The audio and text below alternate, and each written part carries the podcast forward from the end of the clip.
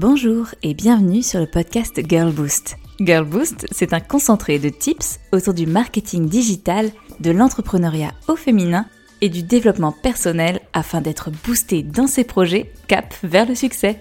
Rendez-vous chaque lundi pour un nouvel épisode afin de lancer la semaine du bon pied. Quand on se lance à son propre compte dans le freelancing, le champ des possibles s'offre à nous avec une multitude de façons de prospecter, de trouver de nouveaux clients et de commencer à construire son processus de travail avec chacun d'entre eux. Un moment absolument passionnant, mais aussi très stressant, car il est sûr qu'avant même de savoir comment créer un processus de travail, il faut le trouver. Le tout premier client. Celui qui mettra très concrètement le pied à l'étrier pour la future routine qui sera la vôtre. Contrat, devis, mise en place, feedback, facture, paiement, URSAF, relance. La roue de l'administratif qui ne tourne que quand on a des clients finalement. Mais là n'est pas le sujet.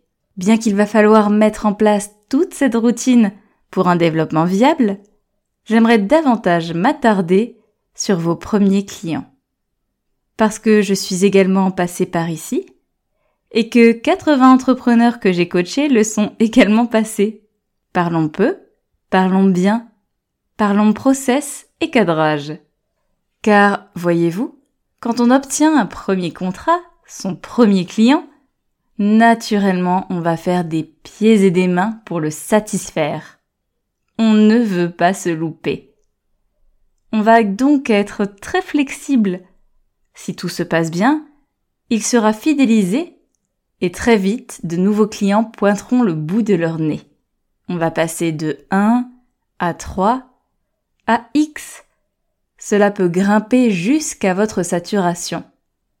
Le hic, c'est que si vous chouchoutez tous les clients comme le tout premier, cela risque vite de devenir compliqué. Je m'explique. Le premier va bénéficier d'une très grande flexibilité. Un tarif préférentiel, des horaires aménagés qui lui conviendront, tout pour lui plaire. Mais c'est uniquement applicable au début, car très vite on va se sentir débordé si on applique la même méthodologie avec les suivants. Notre grande flexibilité va se retourner contre nous. Et nous allons pâtir d'un emploi du temps à trous et de messages WhatsApp à toute heure de la journée pour des urgences qui auraient pu attendre le lendemain?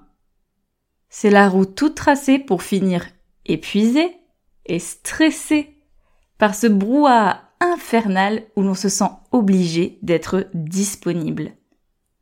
La vérité, c'est que vous n'avez pas besoin de faire preuve d'une grande flexibilité à toute épreuve. Vous avez surtout besoin de bien cadrer votre relation client. Promis, juré, si tout est clair et cadré dès le départ, il n'y aura pas ou peu de débordements et vous pourrez ainsi vous développer en toute sérénité. Vous aurez des plages horaires optimisées et vous gagnerez largement en autonomie et en liberté. C'est tout?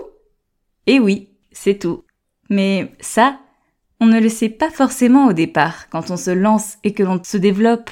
Comme dit au début, le premier challenge, c'est de trouver nos premiers clients. Et ça fait déjà beaucoup à gérer. Qui plus est, souvent, on ne se sent pas légitime pour imposer un cadre et on a peur que cela soit vu comme une contrainte. Pourtant, rassurez-vous, le message que cela renvoie est surtout celui d'un grand professionnalisme plus vous êtes organisé, précise, plus vous gagnez en satisfaction client. Quoi? Si, si, je vous jure. Car si au départ votre client a l'impression que vous travaillerez tous les jours pour lui, car vous n'avez mis aucune limite, aucun cadre, et que finalement il se rend compte que vous répondez sous 48 heures, que vous n'êtes pas réactive, que vous n'êtes pas disponible pour ces urgences, il sera clairement déçu et insatisfait de votre prestation. Sans cadre, libre à lui d'imaginer votre implication si vous êtes son référent sur un sujet. Alors que si dès le départ, vous expliquez que vous travaillerez tel jour pour lui, que votre délai de réponse est de temps et que vous n'êtes pas disponible à partir de telle heure. Les choses sont dites. S'il ne respecte pas votre cadre, il ne peut pas vous en vouloir à proprement parler car c'était écrit noir sur blanc. Vous voilà protégé par quelques mots, un bout de papier, pour une relation bien plus zen pour vous. Car vous aussi, vous avez besoin d'un cadre. Sans cadre, il est difficile d'augmenter son nombre de clients. Votre temps n'est pas infini et cela vous demandera une très belle organisation. Alors, un cadre oui, mais comment le construire et comment en parler à son client? C'est une question que nous avons soulevée avec Mélanie l'autre jour, pour mieux accompagner son développement d'activité et restructurer ses offres. D'ailleurs, Mélanie, si tu nous écoutes, coucou Voici quelques règles pour vous permettre de créer un cadre concret pour vos clients. Règle numéro 1. Bien se connaître et connaître ses limites. Il est difficile, voire impossible, de créer un cadre sans bien se connaître et bien connaître ses limites. Il n'y a que vous pour dire si vous préférez répondre sous 24 heures, 48 heures, 72 heures ou plus. Pour dire qu'après 16 heures ou 17 heures ou 18 heures, vous ne souhaitez pas travailler, vous ne serez pas disponible. Que le week-end, c'est niette de chez niette. Et que vous travaillerez X heures par jour par semaine pour telle ou telle tâche. Car la structuration passe par tout ça quand on est freelance.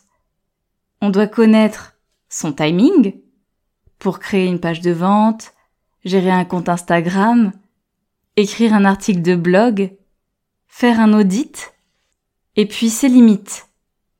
Pour créer un équilibre vie pro-vie perso à ne pas dépasser. Car répondre à son client à 22 heures ce n'est ni bon pour vous, ni bon pour lui.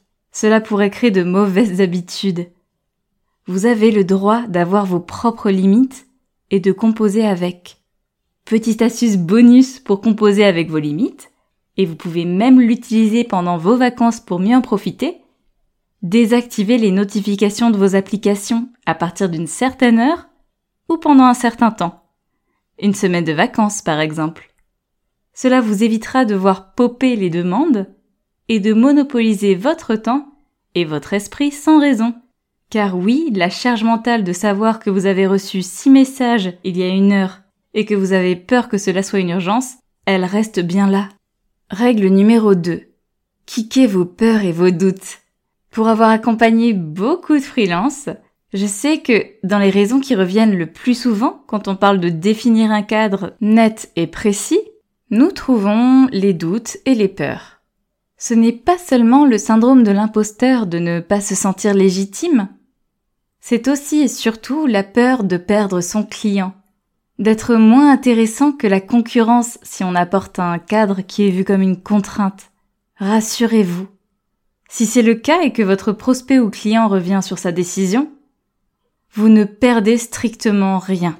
Car c'est exactement le genre de client qui pourrait vous pourrir la vie en vous en demandant toujours trop, tout le temps et sans limite.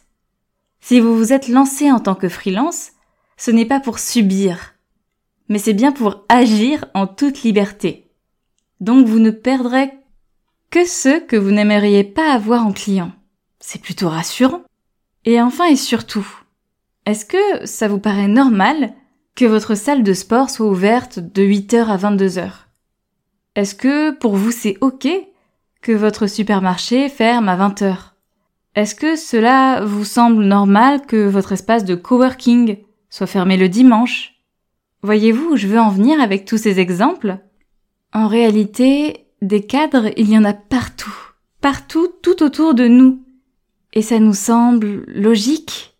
Nous ne sommes pas des robots et nous devons tous nous organiser d'une manière ou d'une autre. Pourquoi en serait-il autrement pour un freelance?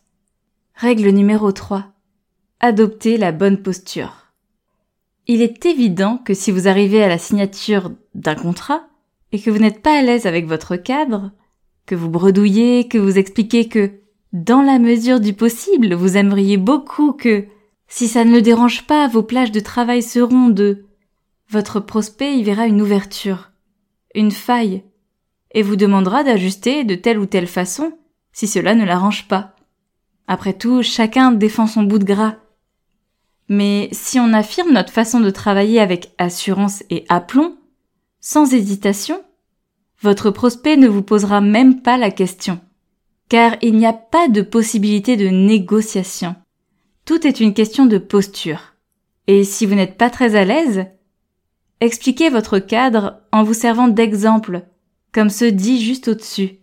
À vous les métaphores de la boutique qui ferme à 17 heures et des horaires de bureau qui sont de et qu'il vous faudra X heures pour réaliser cela dans cet agenda. Règle numéro 4. Noir sur blanc. Expliquer votre cadre de travail à l'oral, c'est bien. Mais l'écrire sur un contrat ou un devis, c'est mieux. En effet, on le sait, d'un point de vue juridique, seuls les écrits restent. Donc, même si votre client accepte à l'oral, rien ne vaut la signature noir sur blanc. Qui plus est, si votre client se montrait insatisfait, car vous n'avez pas répondu rapidement à tel moment, ou que vous étiez indisponible alors qu'il était dans l'urgence, vous aurez tout le loisir de ressortir le contrat sur lequel était indiqué votre cadre de travail, un point c'est tout. Et il ne pourra rien y redire. Donc n'hésitez pas à indiquer dans votre contrat ou dans votre devis le cadre ferme de votre collaboration. Règle numéro 5 il y a des exceptions à toute règle. On dit qu'il y a toujours une exception qui confirme la règle. Eh bien, c'est valable aussi dans votre cadre de travail. Vous pouvez bien sûr choisir de ne jamais sortir de ce cadre.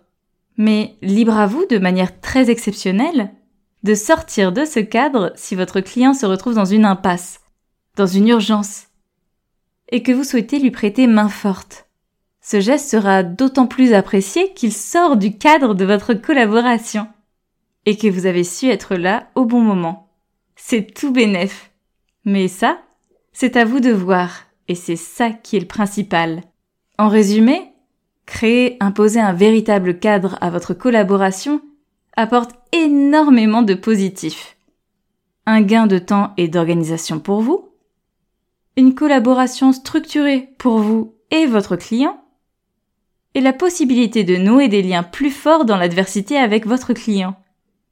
Alors, à vous de jouer pour définir votre cadre et le mettre en place avec vos actuels clients et vos futurs prospects. Psst, un petit conseil de plus. Vous pouvez commencer par créer ce cadre avec vos prochains clients dès maintenant et attendre un changement d'année avec vos clients historiques pour préparer ce changement avec eux. Cela leur laissera le temps de se faire à l'idée. Et ça marche de la même façon quand on change ses tarifs par exemple. Si cet épisode vous a inspiré, je vous invite à le mettre en pratique dès à présent et je vous dis à la semaine prochaine pour un nouvel épisode.